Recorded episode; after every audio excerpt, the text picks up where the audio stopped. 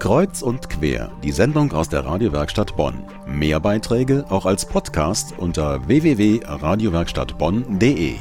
In wenigen Wochen ist es wieder soweit. Der Bandcontest Your Gig startet zum zweiten Mal in Bonn.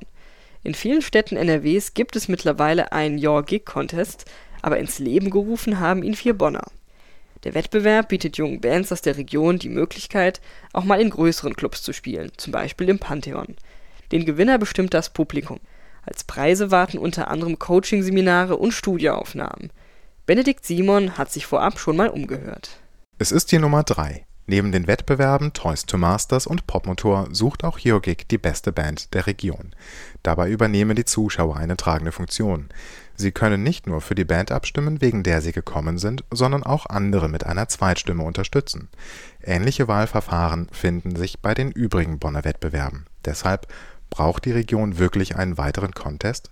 Markus Missbrandt von Jörgig. Es ist ja nicht so, dass ähm, wir den Contest brauchen. Es ist die Frage, ob er angenommen wird. Und äh, als wir das Konzept gemacht haben, haben wir uns ja auch nicht nur auf Bonn, sondern auf mehrere Regionen äh, konzentriert und wollen das auch ausbauen. Es gibt keine Obergrenze, was das Alter angeht.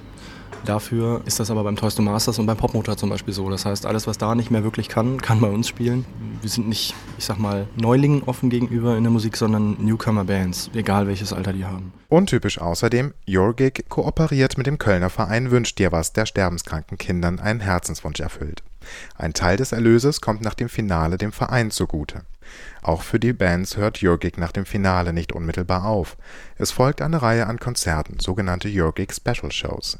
Jamila Eva Balger vom Organisationsteam. Jetzt zum Beispiel am 8. Mai im Pantheon. Da sind zum Beispiel Priska Jones, die Drittplatzierten des letzten Jahres dabei die am 10. Mai als Support von Silbermond in der Dortmunder Westfalenhalle auftreten. Da sind noch dabei Muffin Mountain, die Wohnraumhelden, One Below Zero, also es wird eine Yogic Special Show werden. Es wird also ständig in irgendeiner Form Auftrittsmöglichkeiten für Bands geben, ob innerhalb des Contests oder auch außerhalb des Contests, dann aber trotzdem im Rahmen von Yogic.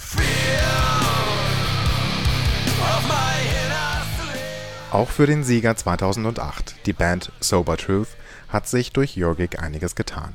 Sie dürfen als Vorgruppe für eine große Band ihres Genres spielen. Seit dem Finale steigt ihre Bekanntheit im Internet, in der Region und auch in den Medien. Thorsten Schramm, der Kopf der Band, beschreibt den besonderen Reiz von Jörgig. Also Besonderes aus unserer Sicht hat es gemacht, dass die Locations wie Kubana, Pantheon, ich glaube Blue Shell war dabei, das Q1, Brückenforum ganz besonders, dass die Locations letztes Jahr attraktiv waren. Das heißt, für uns als Band, wir spielen ja äh, öfters in diesem Raum, ist es halt doch schwieriger, ans Brückenforum ranzukommen. Das heißt, das werden wir nicht gefüllt bekommen alleine und wahrscheinlich auch sehr viel Geld bezahlen müssen dafür. Die Veranstalter von Jurgig haben es sich zum Ziel gesetzt, die teilnehmenden Bands unter guten Bedingungen so oft es geht auftreten zu lassen. Daraus ergibt sich immer wieder die Möglichkeit, von Managern und Plattenfirmen entdeckt zu werden.